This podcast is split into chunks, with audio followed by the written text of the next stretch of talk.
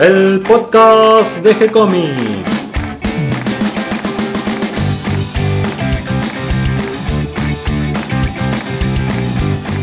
Muy bienvenidos a un nuevo episodio de G-Comics, el podcast donde hablamos de todas las técnicas necesarias para realizar un cómic, cómo dibujar un manga y todo el conocimiento requerido para dibujar esa historieta que tenemos dando vuelta en la cabeza. Mi nombre es Gonzalo García y mi intención y la de todos los que hacemos G-Comics es colaborar con aquellos que estén interesados en avanzar, en progresar, en mejorar en su formación como dibujante de cómics. Y hoy les traigo un tema DVD para hablar con nuestro experto Mario Borkin. Vamos a hablar de Jacques Martin, autor de Alix. Pero antes quiero saludar a Catalina que me acompaña en este programa de BD y noticias de la semana en G-Comics. ¿Cómo estás, Cata? Muy bien, maravillado con tu pronunciación de francés. Estuve practicando porque si no, viste, Mario después me corrige. Y, bueno, ahí voy eh, tratando de aprender el francés. Vamos aprendiendo un poquito de todo, ¿no? Con G-Comics. ¿Y qué hiciste esta semana? Esta semana estuve, bueno, por un lado, terminando de escribir el guion de la historieta que vamos a publicar con Lito Fernández, que fue un lindo ejercicio de, práctica porque la historieta ya estaba dibujada con un guion eh, anterior de no sé qué autor algún guionista italiano, porque esa historieta originalmente se había publicado en Italia, pero ese guion está perdido. Y mm. como los derechos del dibujo los tiene Lito, me pidió si, si podíamos eh, resolverle de alguna manera este asunto para poder utilizar esta historieta. Y entonces lo que hice fue escribir un guion para esta historieta. Fue una linda gimnasia de escritura. Así que bueno, vamos a ver cómo resulta porque la vamos a publicar en G-Comics. Así que todos van a tener la, posibilidad de, leer y comentarme a ver qué les parece. Los dibujos de Lito desde ya son excelentes y, como siempre un maestro para aprender tinta, blancos y negros y sobre todo narración gráfica. Y este trabajo que hiciste, esta historieta, ¿qué te resultó más difícil? ¿Hacer los diálogos o armarle la historia?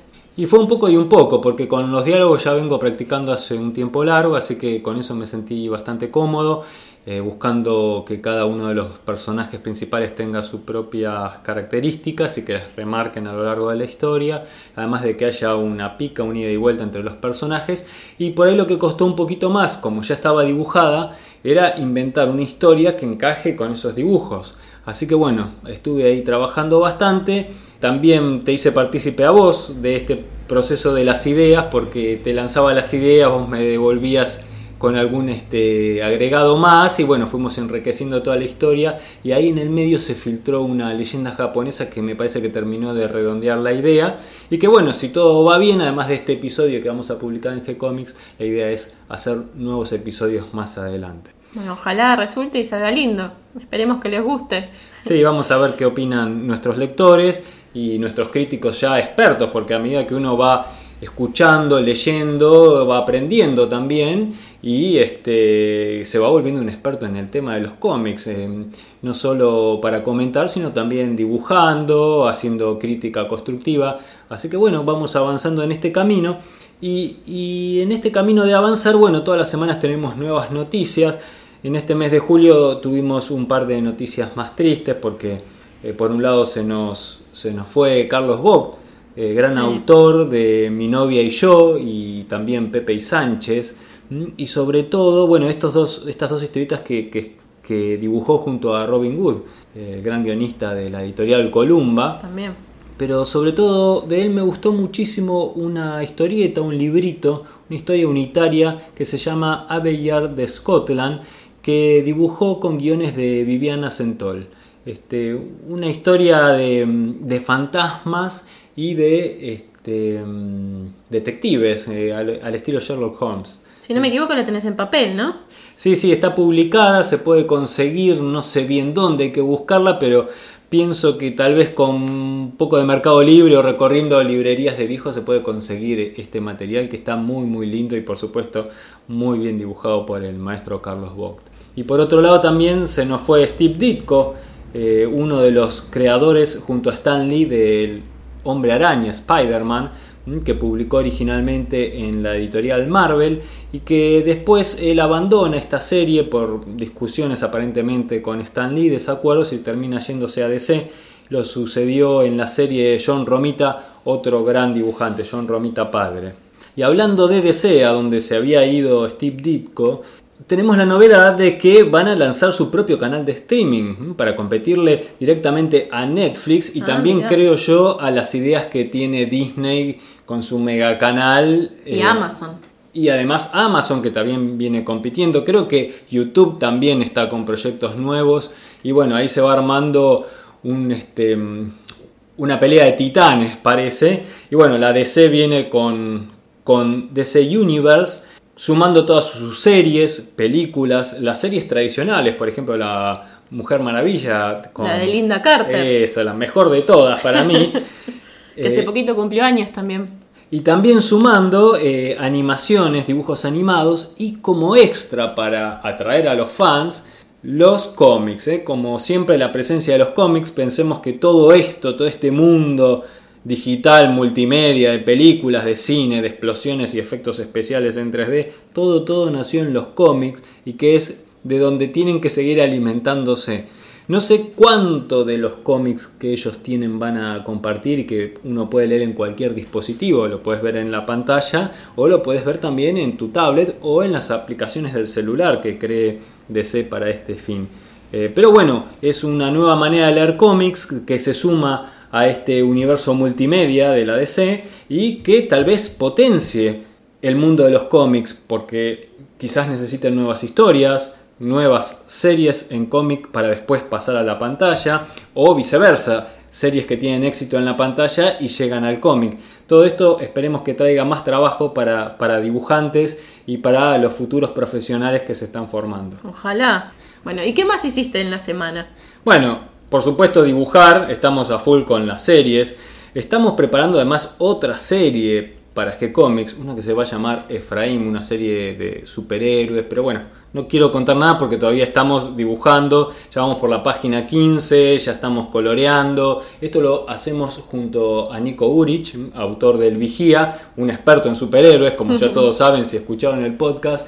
Y además terminando series para editoriales europeas, la serie que hago para Egmont habitualmente, esa la, la tengo al día, voy cumpliendo con las entregas lo más bien, así que bien, bien ahí eh, dándole a la bicicleta de los dibujos y por supuesto juntando fuerzas para eh, darle envión a la última parte de Julieta, que pueden leer en julieta.online, que es una serie infantil que hago para, para chicas con esta temática de los caballos y equitación y las chicas que aprenden a andar a caballo. Un poco lo que hago para Alemania, pero en una versión propia y para, para estas pampas. Una digamos. versión en la pampa.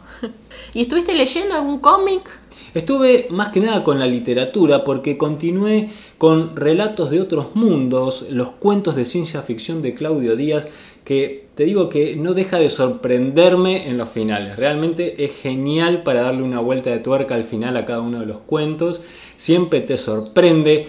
Trato de adivinárselos de antemano y hay un par que se los adiviné, pero no por cómo está escrito, sino por la ilustración. En la ilustración en un par de los cuentos comete el error de adelantarte el final y romper parte de la sorpresa. Pero en el resto de los cuentos, siguiendo solo eh, el texto, es imposible adivinar el final que siempre te termina eh, sorprendiendo, dando una vuelta eh, ingeniosa que a uno no se le había ocurrido. Muy lindos relatos que además también estuve probando de contárselos a, mis hijos, por ejemplo a Renata que tiene 12 años, y ver si les interesaba y estaba súper interesada con los relatos de otros mundos de ciencia ficción de Claudio Díaz. Y por otro lado estuve leyendo a uno de mis filósofos preferidos, Nicolás Berdiaev, es un poco difícil de decir el apellido, el libro El sentido de la creación, donde habla de eh, qué es esto de ser creador y qué significa esto de crear, tanto en un sentido religioso, desde la creación universal, desde la visión de Dios, tanto como desde la humana. Él empieza diciendo que el espíritu humano está preso y que esa prisión se llama el mundo, porque el espíritu humano es libre, su esencia es la libertad y la creación es parte de esa libertad que viene a ejercitar el espíritu humano. El mundo de la necesidad, el mundo material nos limita y nos aprisi- aprisiona en este cuerpo y de este conflicto es que él hace este libro y escribe este libro y lo lleva hacia el sentido de la creación en un sentido divino, teológico, algo muy muy lindo que, que me encanta y que lo recomiendo leer a cualquier artista que quiera darle un sentido un poco más profundo, tal vez metafísico, a esta actividad, a este oficio que ejercemos todos los días. Muy interesante. yo por mi parte no tuve ninguna lectura filosófica de ningún tipo, pero sí podría llamarse religiosa, porque estuve leyendo un fanzine de Pedro Mancini que se llama Cocaine Bergoglio. ¡Qué nombre! sí, trata sobre unos mafiosos que quieren suplantar al Papa con un robot, pero se les escapa el robot. Y, em, y decide ese robot medio humanoide quiere dominar el mundo. Con canciones de Black Sabbath. Me gusta la idea porque es muy posible que en un futuro muy cercano eh, muchos de nosotros seamos reemplazados por robots. y así que está buena la historia y además el diseño está, está lindo porque los negros los reemplazó con, con, un rosa, un color así medio rojizo. Entonces es blanco y rojo, no es el clásico blanco y negro. Y tiene un dibujo muy lineal que acompaña muy bien la historia. Y además estuve leyendo Terminal de Hawk, eh, escrito por Valcarce que la tenía hace un par de meses y nunca me pude sentar a leerlo tranquila. Y al final del domingo pude sentarme y hasta me copé y dibujé a Too Much, que es uno de los personajes principales. Una linda historia de steampunk, muy bien dibujada, muy lindo trabajo de color también y muy interesante el guion con mucho gancho, ¿no? Por empezar con el personaje principal, que es una chica muy bonita y que es la protagonista de toda la historia. Sí, que se cambia el brazo por un, arma, tiene un arma en el codo, por ejemplo, y tiene la pierna también, tiene super fuerza, entonces cuando ataca con la pierna los mata a todos. Está buenísima la historia, me reenganché. Lo que más me hubiese gustado de este libro es que eh, se merece una publicación más lujosa, en un tamaño más grande, con un papel donde se pueda lucir más el color. Creo que en una segunda edición de esta obra deberían apuntar a ese, a ese lugar porque pienso que se lo merece. Un muy lindo trabajo de Hawk, que lo tuvimos de invitado en una de nuestras meetups y que si buscan en el sitio de gcomics.online van a encontrar ahí eh, la entrevista completa que, gentilmente nos, nos cedió de su tiempo Hawk para contarnos un poco de su historia, cómo llega al mundo del cómic y cuál es su actualidad como creador de, historietas. Sí, y después tengo otra noticia. ¿Se acuerdan de Libera la Bestia? Que habían publicado Manta y Iceberg. Bueno, se vienen con otro cómic nuevo. Esta vez eh, van a editar una historieta en español que se llama originalmente Trespasser que significa intruso, una traducción así muy literal, que está escrita y dibujada por Justin Ryan y Christian Rossi. Eh, originalmente se, editó por Alterna Comics y hace poquito firmaron el contrato para hacerla ellos en español. Así que dentro de poquito se va a venir la preventa, estaría buenísimo, los dibujos parecen muy buenos, vi un adelanto, Así que la editorial Libera la Bestia, que empezó hace poquito, ya empieza a crecer, se va convirtiendo de a poquito en esa bestia que nos anticipa, ¿no es cierto? La están liberando en serio. y bueno, entre otras entre otros eventos que hay esta semana para que puedan participar, porque viste uno se pone a buscar y empieza a encontrar enseguida un montón de eventos. Tenemos eh, este sábado tenemos dos eventos a las 18 horas. Cami Comics presenta El Ángel Negro en viñetas sueltas y a las 21 horas en Capital eh, va a haber un evento donde se van a presentar libros, va a haber música en vivo, fanzines. Em, en, este, en este evento va a estar presentando Pedro Mancini precisamente Cocaine Bergoglio, que lo había estado vendiendo en la Feria de Historietas y ahora lo va a editar Musaraña Editorial. Eh, así que bueno, después le vamos a subir bien los, los eventos en la agenda. Si quieren saber más detalles sobre todos estos eventos y algún otro evento más que pueda darse, así como también concursos o talleres si a alguno le interesa hacer algún taller de dibujo, de guion, de técnica de historieta, de color, toda esa información la pueden encontrar en la pestaña de agendas de nuestro sitio web. Exactamente, y para salir un poquito de la provincia, porque todos los eventos que estamos encontrando son acá en Buenos Aires, hay uno este fin de semana, 27, 28 y 29 de julio, en Vierma, Río Negro, la comarca Comic Fest, que también vamos a subir en agenda para que puedan ver un poquito más de información. Así que. Y tiene una invitada especial. Sí, a Sole Otero, que va a ir a presentar sus dibujitos, sus historietas. Su historieta Poncho fue y seguramente va a estar dibujando en vivo. Y, y bueno, también para recordarles que eh, hoy, que hoy es la meetup, que vamos a participar eh, con José Mazzaroli. A las 19 horas los vamos a estar esperando a todos en Cabildo y Juramento, en Belgrano, en la librería El Ateneo, en el primer piso, que hay un café muy lindo que se llama Brioche Doré. Sí, nosotros vamos a estar del lado de la pared donde están todas las historietas. ¿Dónde más? sentados ahí unos cuantos esperando a Mazzaroli para hacerle las preguntas porque queremos saber cómo se hace para dibujar historietas para Disney. Mm, eh, él tuvo una gran trayectoria como esto dibujando el Pato Donald y otros personajes de Disney también. Y además también por otro lado como si fuera otro invitado, pero es el mismo, es el mismo, no se sorprendan, cómo hacemos para adaptar un evento histórico, como podría ser, por ejemplo, la Vuelta Obligado, la Guerra del Paraná, o la vida de algún prócer, por ejemplo, la vida de Dorrego, como vos decís, ¿cómo hacemos para adaptar estos eventos históricos a una historieta y que eso sea interesante para leer y cómo la dibujamos también, qué hay que tener en cuenta, cómo nos documentamos, ¿Usamos el mismo tipo de narrativa o lo cambiamos? ¿Qué tipo de enfoques? Bueno, todo eso vamos a preguntarle a Mazzaroli, que tiene una larguísima experiencia en la trayectoria como dibujante, ¿no? desde sus comienzos en Columba, e incluso trabajó también en dibujos animados, en los de Jaime Díaz. Bueno, si quieren saber un poquito más de él, pueden escuchar la entrevista que le hicimos. Y, el podcast 155. Y venir además a charlar directamente con él para hacerle las preguntas directamente que a cada uno le interesen. La verdad, a mí me sorprende la versatilidad como dibujante que tiene eh, José Mazzaroli. Y bueno, para cerrar un poquito de estas noticias, eh, les quiero recordar que tienen el concurso todavía de HIT de Rosario hasta el 19 de agosto y el de la Crack Bamboo, que empezó el 5 de marzo y termina ahora el 10 de agosto. Cata, ¿vos vas a participar? Sí, estoy en esa, no lo quería contar. estoy preparando el cómic, eh, como siempre, último momento, para trabajar bajo presión, porque me encanta, que es sobre superhéroes, son cuatro páginas, que me recostó dividir los cuadritos, todo gracias a Felix White de Down, que me estuvo ayudando ayer a preparar un poquito las páginas para que no queden tan estáticas y darle un poco más de aire a superhéroe precisamente. Bien, bueno, buena suerte con eso, ya nos contarás los resultados. El podcast que viene les cuento si llegué. bueno, ¿y qué te parece si ahora lo llamamos a Mario Borkin para conversar un poquito de este tema? Jacques Martin, autor de Alex, la novela histórica gráfica. ¿eh? Como José Mazzaroli. Claro, justamente.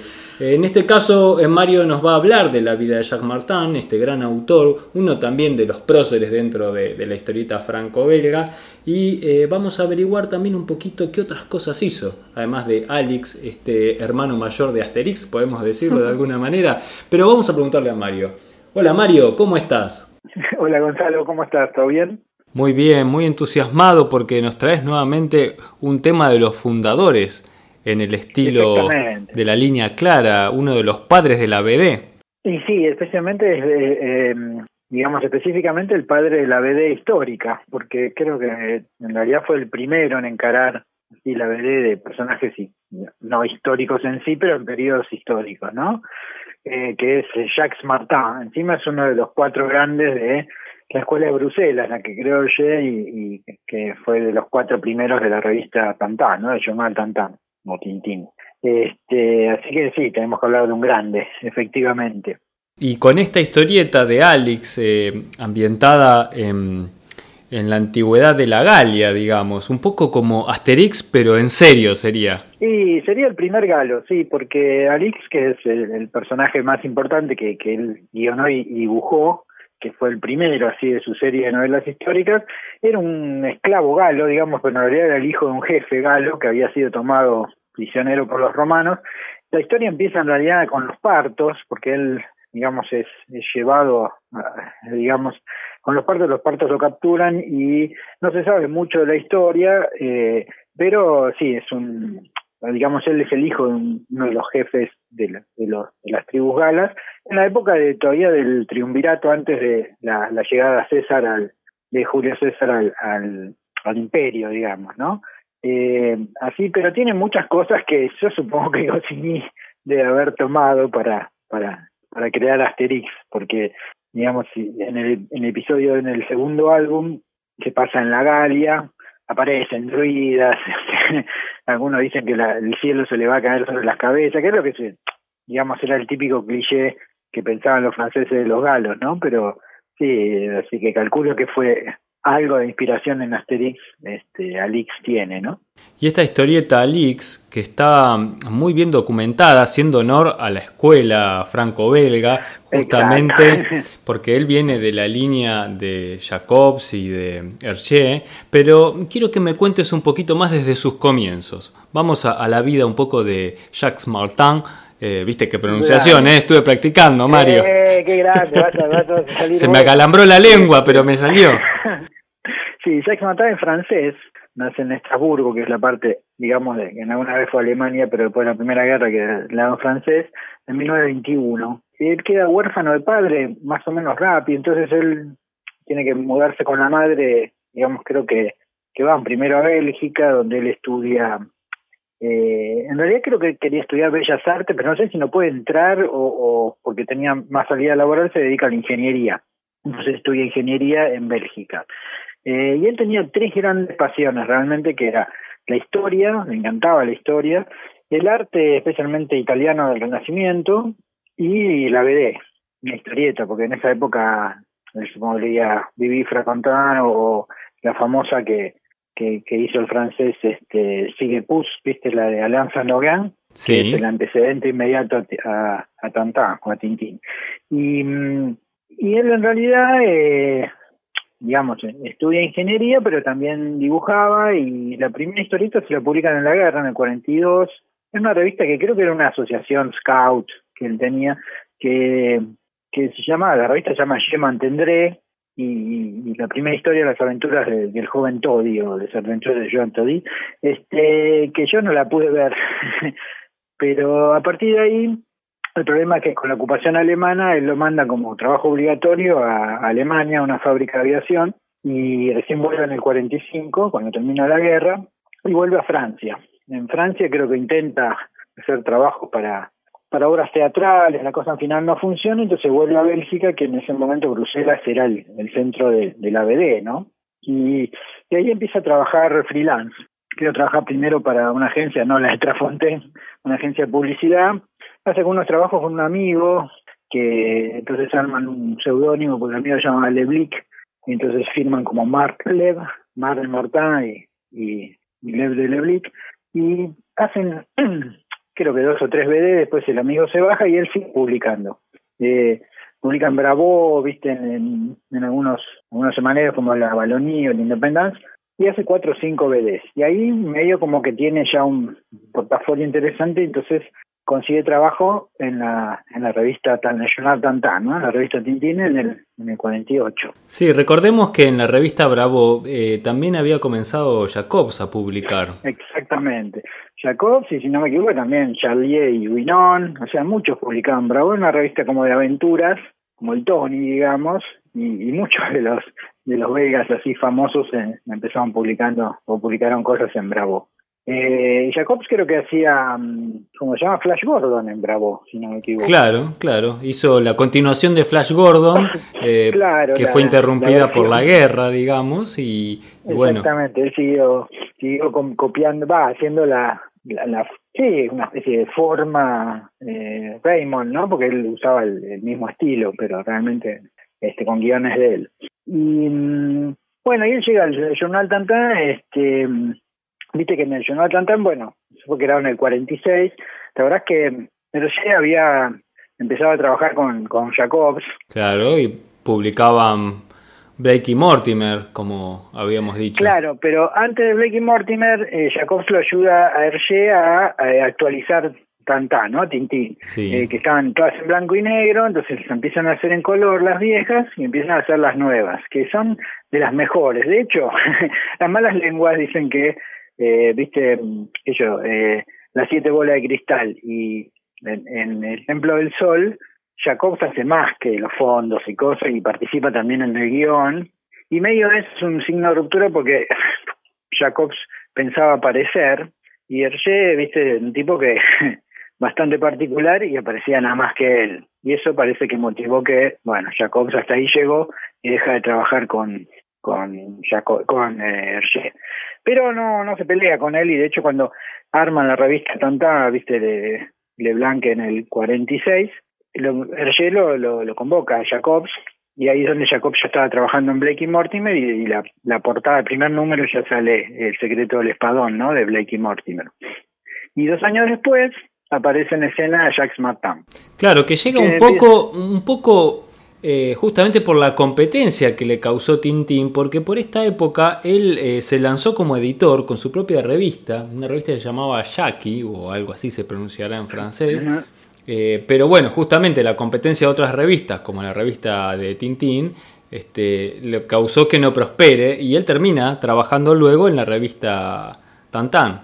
Sí, tenés razón, que la, él hace una, este, igual, viste, las dos si bien había muchas, voy a decir Bravo, eh, la Baloni, que las dos grandes, grandes era eh, Spirou, que ya tenía un poco más del 38, y Tantan. Entonces, en realidad, eh, laburar para Tantan era una de las cosas grandes. Así que él, cuando convocan, parece bárbaro. Él empieza dibujando varias cosas, viste, había como cosas de aviación, eh, pero viste que era normal que el Blanc propiciara que casi todos los autores de que publicaban el Journal Tantan hacían las dos cosas, guion y el dibujo. Entonces, eh, como que, digamos, si bien él colaboraba con Tintín y esas cosas, ya tenía pensado la historia de Alix. Y en el 48, el, Journal Tantan empieza a salir Alix, que es este esclavo galo, hijo de un jefe galo, que a diferencia de Asterix, que se pelea con los romanos, este se hace amigo de César, eh, un poco se, vuelve como un romano es parecido, no sé si vos viste la película, ¿viste el libro Ben Hur? Sí, sí, vi la película. Bueno, eh, es más, hay muchas cosas que están, me parece, basadas un poco en eso. Algunas escenas son, son muy típicas de Ben Hur. Una que él se apoya en una, una especie de ventana y se le caen las piedras justo cuando pasaba el general romano y piensan que lo está atacando. Eso es típico de Ben Hur. O la, la, famosa pelea de carros en el, en el, mm el coliseo. o sea que tiene, tiene muchísimo. Pero bueno, Benur es uno de los libros así de, de, la novela histórica más primitivos, ¿no? Entonces está bien que haya se basado un poco en eso para crear el, el BD histórico. Eh, lo que tiene muy buena Alix es la ambientación es impecable, está muy bien documentado, porque el tipo era un fanático del este, como vos decís, cayó en la revista que más documentación buscaba, ¿no? Así que está todo extremadamente muy bien cuidado. Eh, las historias son como todas las historias de 64 páginas larguísimas, pasan millones de cosas y Alix viaja de todo punto de vista del Mare Nostrum de los romanos, o sea, aparece en todos los lugares posibles del Mediterráneo. Egipto, Alejandría, qué sé yo, Galia, después va Italia, o sea, hay, hay Grecia, hay muchísimo muchísimo movimiento en la historia. Y lo interesante es que Alix es un poco más que un chico, es un tipo adolescente, ¿no? Que también se condice un poco con, viste, la BD belga, que estaba un poco orientada hacia la, hacia la juventud. Mismo Tintín parece un chico, ¿viste? Entonces, este, yo creo que era para, para atraer también a la juventud a, la historia. Y la verdad que, de hecho, creo que fue usado en muchos textos, digamos, en clases de historia, Alix se tomó como, como ejemplo, ¿no? Para que los chicos se entusiasmaran con la historia antigua. Porque la verdad que es, es, perfecto, tiene muy pocos anacronismos. Pensé que el antecedente que yo me acuerdo así de, de histórica, de cómic histórico, era Flash, eh, Flash bueno, este Príncipe Valiente, claro. ¿viste? De, de Foster. Pero la verdad que, primero que la historia estaba ambientada en una zona totalmente fantástica, que era los caballeros Rey Arturo, pero, pero no en el verdadero Rey Arturo, Encima es una mezcla de estilos, de tiempos, o sea, realmente no, no es histórico. Y en cambio Alix sí, yo creo que la primera sí de las, y el patrón creo era de la BD histórica, ¿no? Eh, y él la, hace los guiones y las dibuja. Eh, Son historias muy dinámicas, si bien tienen eh, los globos cuadraditos, esos rectangulares que, que son tan típicos de, de, toda esta línea ¿no? de, de dibujo de la BD. Eh, y, clara, Claro, y también grandes eh, cuadros de, textos de narrador que van describiendo un poco de una manera literaria lo que va sucediendo. Pero aún así las, las aventuras son muy dinámicas, con mucha acción y, y las tomas eh, son bastante audaces para, para la época. Y, si bien no es un dibujante tan virtuoso como, como Jacobs, por ejemplo, eh, está bastante correctamente plantado y muy bien este, integrados los fondos y bueno, sobre todo se nota ese trabajo no solo de, documentación histórica con respecto a, la cronología y a los tiempos, sino también con respecto a los fondos, las vestimentas, las armaduras. Eh, sí, hasta los nombres. Claro. muchas veces acá se descuidan, allá están bien cuidados. Es cierto que tiene un estilo Jacobs. Eh, también ahí se nota, viste lo que decíamos el otro día, es cierto que Jacobs es bien teatral y así rimbombante, este es más un poco más cinematográfico. Eh, eh, Jacobs yo creo que era mejor dibujante, pero la historia está, está muy bien contada, el guion es muy bueno, porque la verdad es muy atrapante, son historias así tipo casi policiales, ¿no? Lo cual te engancha bastante porque no es aburrido para nada y los escenarios son impecables, sí, sí, sí, son muy notables. Y además enseguida, enseguida uno se identifica con el personaje de Alix y, es como que querés saber qué le sucede. Exactamente, porque aparte es un buen tipo y le pasa de todo, pero el tipo se, representa la nobleza, encima él es el hijo de un jefe eh, viste, un jefe importante y, es amigo de César y César lo respeta muchísimo y todos lo quieren. La verdad que, que es un personaje bastante eh, poco convencional como héroe, ¿no? Porque si bien es un chico y relativamente frágil, es un tipo tremendamente valiente y pelea y la, carrera y es, con gladiador, o sea, es de todo. La verdad que es un superhéroe. Y, pero está, está bien contado, las historias son muy bien. Yo no, no leí muchas, leí dos o tres, habría que conseguir a alguien que, que sea más experto, porque creo que Alix valdría la pena hablarlo como un, como es un hito en la BDE, por ahí hacerle un programa aparte. Bueno, vamos a buscar eh, algún experto en Alix a, ver qué nos pueden comentar de la historia. Claro, porque después Martán sigue, digamos, él cuando está en la revista Tantar empieza a colaborar también con Hergé en la, la realización de los nuevos álbumes, y él es muy importante ahí en los fondos y el color de, de los Tantán que vienen a partir de ahí, ¿no? eh, el, el, cangrejo la pinza de oro, la joya Catafiore, el vuelo 714. Eh, y realmente, no sé por qué un día él lo cuenta que, que estaba viajando ahí por las Ardenas, qué sé yo, una zona de Francia del norte, y no sé qué piensa, che, esto sería, sería una, como se le ocurre una historia medio de una invasión a Francia por un cosa enemigo, diciendo, y empieza a peñar un, como una historia de, espionaje. Entonces ahí arma, esto ya es en el cincuenta y pico, 52 creo, Le Franc. Que Le Franc es como una especie de Tintín, pero eh, más serio y, con dibujo más este realista. Es un, es un periodista, Le Franc, como Tintín, y que mm, resuelve así casos. Y se parece bastante a la historia de Blake y Mortimer. Hay siempre un malo que es omnipresente, que, en vez de ser el Ulrich se llama Borg y la historia está muy bien. Y aparentemente él la hizo porque se le ocurrió eso, la publica y parece que le va muy bien. Y él no pensaba, pensaba hacer un solo número. Y seguía dibujando a Lix y, y, y Leblanc le dice, che, ¿cuándo vas a sacar el segundo número de Lefranc? Y él no lo pensaba hacer, entonces al final empieza a dibujar las dos series, ¿no? Eh, y Lefranc creo que hace algunas nomás porque no le da el tiempo y la sigue dibujando después Bob, Bob de Moore y otro personaje, que se llama, otro dibujante que se llama Jaylet, me parece. Ahora, ¿los guiones de Lefranc los continúa haciendo él o también los de Lego? Ah. No, no, no. La mayoría los continúa haciendo él. Él sigue como guionista, dibujando a Lix, pero empieza a guionar mucho, porque como era un apasionado de la historia, se le ocurren millones de cosas, ¿no? Entonces, este, cuando están en los 70, digamos que él, que deja de dibujar este, Lefranc, y un poco más tarde eh, se le ocurre otro personaje, esta vez en otra historia que se llama Jen, que después no sé por qué cambió el nombre a Xan, eh, que ya está ambientada en la guerra de los 100 años en Francia, ¿no? La lucha contra Inglaterra en la época de Juana de Arco. Pero ahí él no, él hace guion nomás, y lo dibuja un dibujante que se llama Jean Playet, y, y a partir de ahí que yo creo que él deja de dibujar. También es cierto que, aunque yo creo que fue más tarde, él empieza a tener problemas con la vista.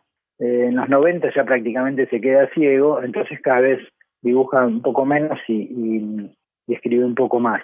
Y en los 80 hace una nueva serie historia que se llama Arno, que el personaje es un, italiano en la época de Napoleón, que termina salvándolo a Napoleón y, pasa todo las aventuras así medio de, misterio en, Italia en la época de la Francia napoleónica.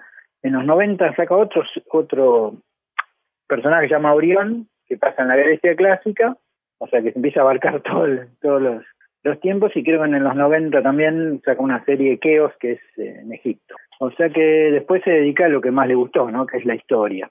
Ya no, no dibujando ninguna de estas series, pero guionando todo. Incluso después con, con estas series eh, saca una nueva serie que se llama Viajes, Voyage. Claro. Con varios dibujantes. Claro, ¿querés contar un poquito de eso? ¿De qué se trata? Porque es una linda es idea. interesante. Sí, porque cuando saca los viajes, en realidad él parece que le, le tiran la onda con. Él viajaba bastante, un día estaba de viaje por Egipto, y le dicen, che, vos que siempre hablas de todas las maravillas, los cuadros, ¿por qué no haces un, digamos, como una especie de BD, pero de, de, de, la cosa histórica verdadera? Entonces el tipo saca esta serie con varios dibujantes que se llama Los viajes de, entonces los viajes de Orión, los viajes de, de Alix, los viajes de Lefranc, eh, de todos sus personajes, aprovechando cada momento histórico y en realidad es como un libro de historia ilustrado eh, a la manera de Alix, a la manera de Orión, a la manera de Jean, este y la verdad es una linda idea porque funciona como un texto didáctico y que están, la verdad están muy bien, es una buena idea, no es una BD de por sí, él lo llama un derivado de la BD, pero me parece interesante, ¿no? Es una buena idea y una, una linda manera de enseñar historia. Totalmente, es como si acá agarraras, qué sé yo, el Cabo Sabino, no se me ocurre un personaje así emblemático, o oh, Paturuzú, y te enseña la geografía de la Patagonia, no sé, una, onda así, o la historia de la Patagonia. La verdad que la idea estaba buena y, anduvo bien. Fue, un lindo cierre a su, a su coso histórico. Eh, Podemos hablar un poquito, algunos numeritos. En su vida realizó más de 120 álbumes que vendieron más de 20 millones de ejemplares en total y sus libros sus libros fueron editados en más de 15 idiomas. mira. Y aún su personaje lo sobrevive, como le pasó a tantos autores, con el caso de Alix, porque la editorial Casterman eh, continúa editando aventuras de este personaje. Sí, de hecho él se retiró, ponerle en, los 90, murió hace no mucho, ¿eh? unos 80 años, él eh, fue muy, viste, toda esa escuela es muy, los europeos en general son de muy mantener, digamos, la lo más posible la estética. Eh, por eso Blake y Mortimer, viste, bueno. Sí, buscaron especialistas para continuarlo. Claro, para mí Ted Benoit mejor, porque eh, eh, dibuja Juliard, Juliard es el que dibuja con el Arno. Eh, a mí me gusta Juliard, pero hasta ahí me parece que el Blake y Mortimer no es tan parecido. En cambio, bueno, Martán quería que si los que dibujaban a Lix o Lefranco, qué sé yo, siguieran estrictamente porque él pensaba, honestamente, que no había, era como engañar al público, viste, cambiarlo. Era la técnica típica de los cómics americanos, donde los guionistas hacen lo que se les canta, los dibujantes hacen lo que les cantan a los personajes, acá en Europa no, en Europa tratan de mantener.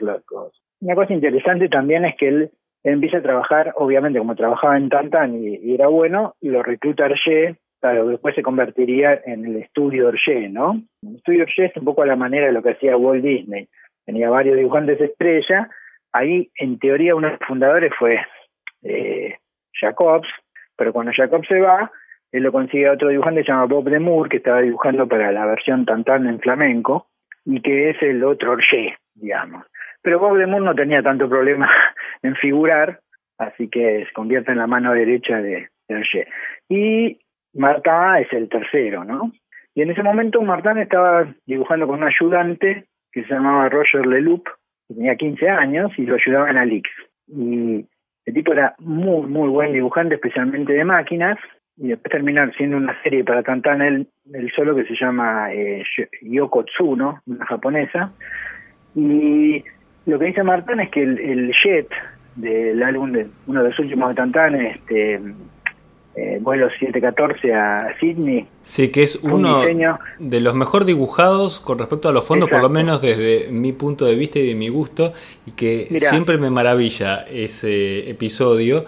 Y además está tan bien dibujada la vegetación. Eh, realmente uno de mis preferidos.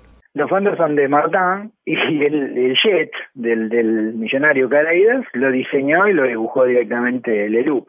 Ah, mira Así que en los últimos álbumes todo el estudio Hergé, digamos, eran muchos de esos oyentes que no figuran en ningún lado, ¿no? Este, cosa que bueno, Hergé era así.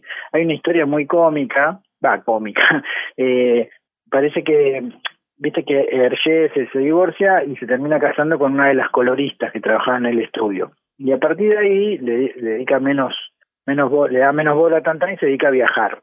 tenía, otras ocupaciones. Claro.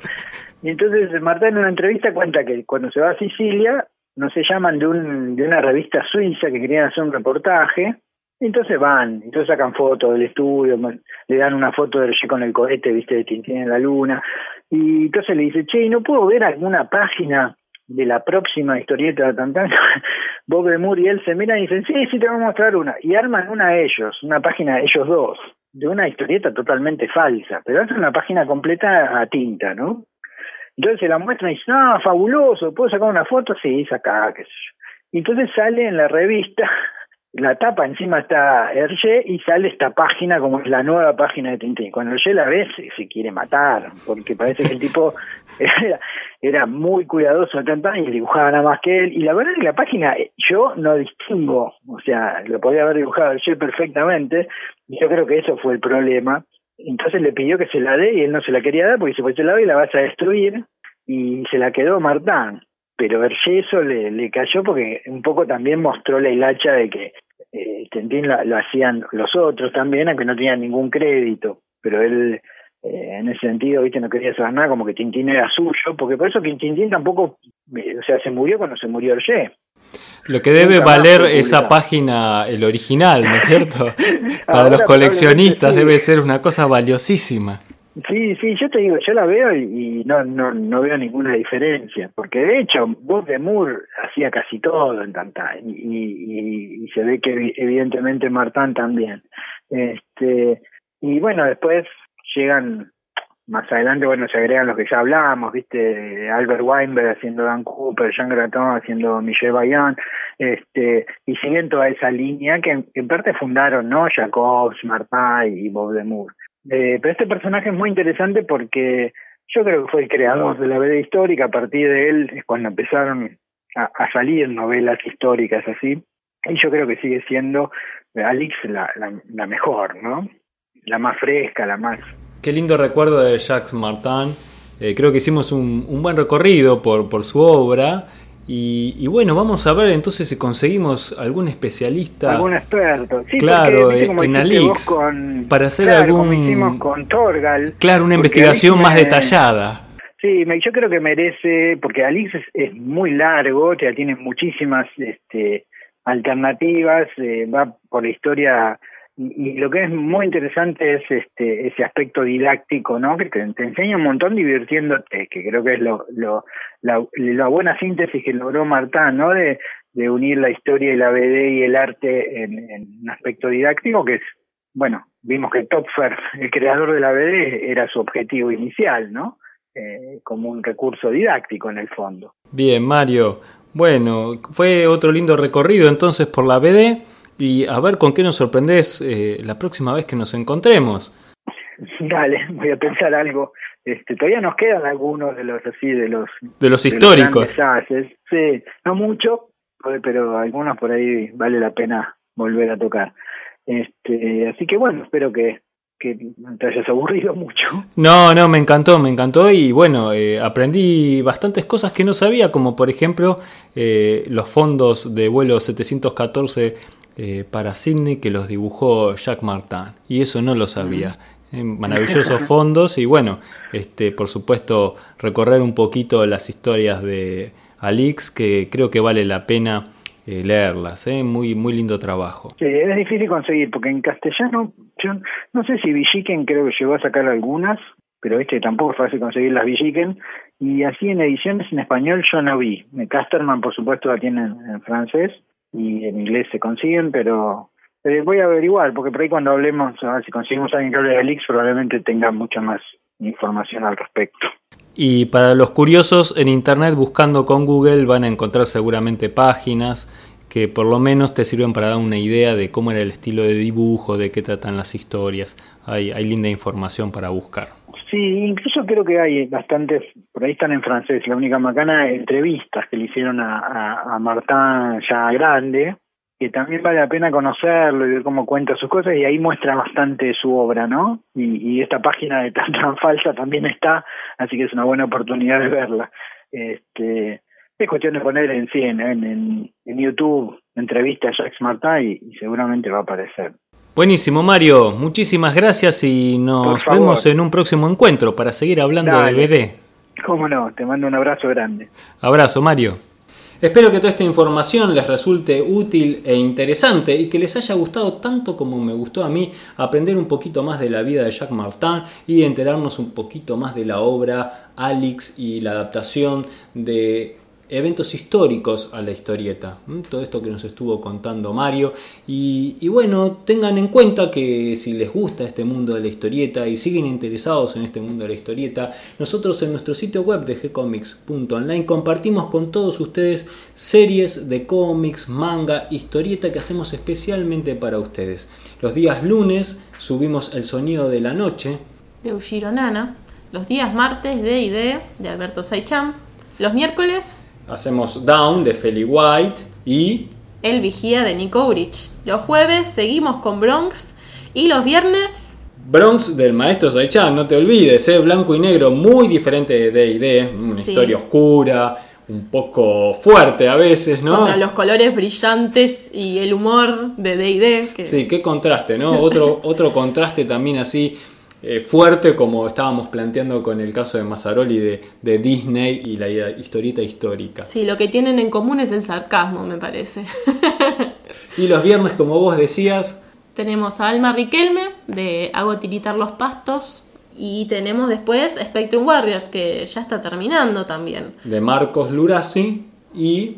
Emiliano Urich. Muy bien. También, el hermano de El Vigía. Qué equipo que tenemos, qué equipo. Y vamos a seguir sumando, ¿eh? porque en unas, en unas este, semanas más se viene Lito Fernández con la serie Jorogumo. Para todos ustedes, con guion mío, de quien les está hablando, Gonzalo García. Espero que les guste. Y bueno. Recuerden que pueden enviarnos sus comentarios, sus ideas, sus propuestas, lo mismo que si quieren difundir algo dentro del mundo de la historieta en lo que ustedes participen, como sean eventos, talleres o cuestiones de disfraces eh, o invitaciones especiales que quieran hacer, difundir una nueva publicación, todo eso nos lo pueden hacer llegar y saber a través de nuestro contacto que tenemos en la pestaña justamente de contacto de nuestro sitio. eh, Ahí van a encontrar el mail para escribirnos, nos mandan el mensajito y nosotros lo difundimos. El costo de esto, cero, gratis. eh, Lo hacemos por ustedes, lo hacemos por la historieta porque nos gusta difundir el mundo del cómic y del manga. Y si no, nos pueden contactar por Facebook. Estamos, todo está gestionado por nosotros dos, así que Sí, aceptamos eh, toda clase de propuestas e invitaciones a tomar café. Así que bueno, esperamos eh, los mensajes de ustedes. Y antes de despedirnos, los invitamos a el- la semana que viene, nos escuchen el próximo viernes, porque vamos a tener eh, de invitado a Claudio Díaz, donde nos va a hablar de la revista Scorpio, esa legendaria publicación de ediciones récord. Claudio Díaz es un fan de esta revista, un experto y un coleccionista. Tiene, tiene creo, 150, algunas Sí. perdidas, ¿no? Pero algunas perdidas, pero creo que porque las prestó, no porque no las Sí. tuviera. O porque todavía no las encontró dentro del departamento. Pero que tiene toda la colección, diría que casi completa. Y es un experto. La leyó desde que se comenzó a publicar hasta el último número.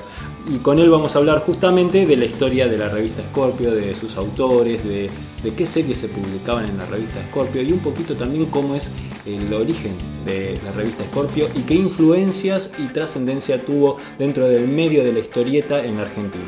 Y bueno, eh, siempre les vamos a estar respondiendo, siempre vamos a estar respondiendo con alegría y vamos a continuar publicando nuevos episodios. Gracias y hasta la próxima. Gracias, Cata. gracias Gonzalo.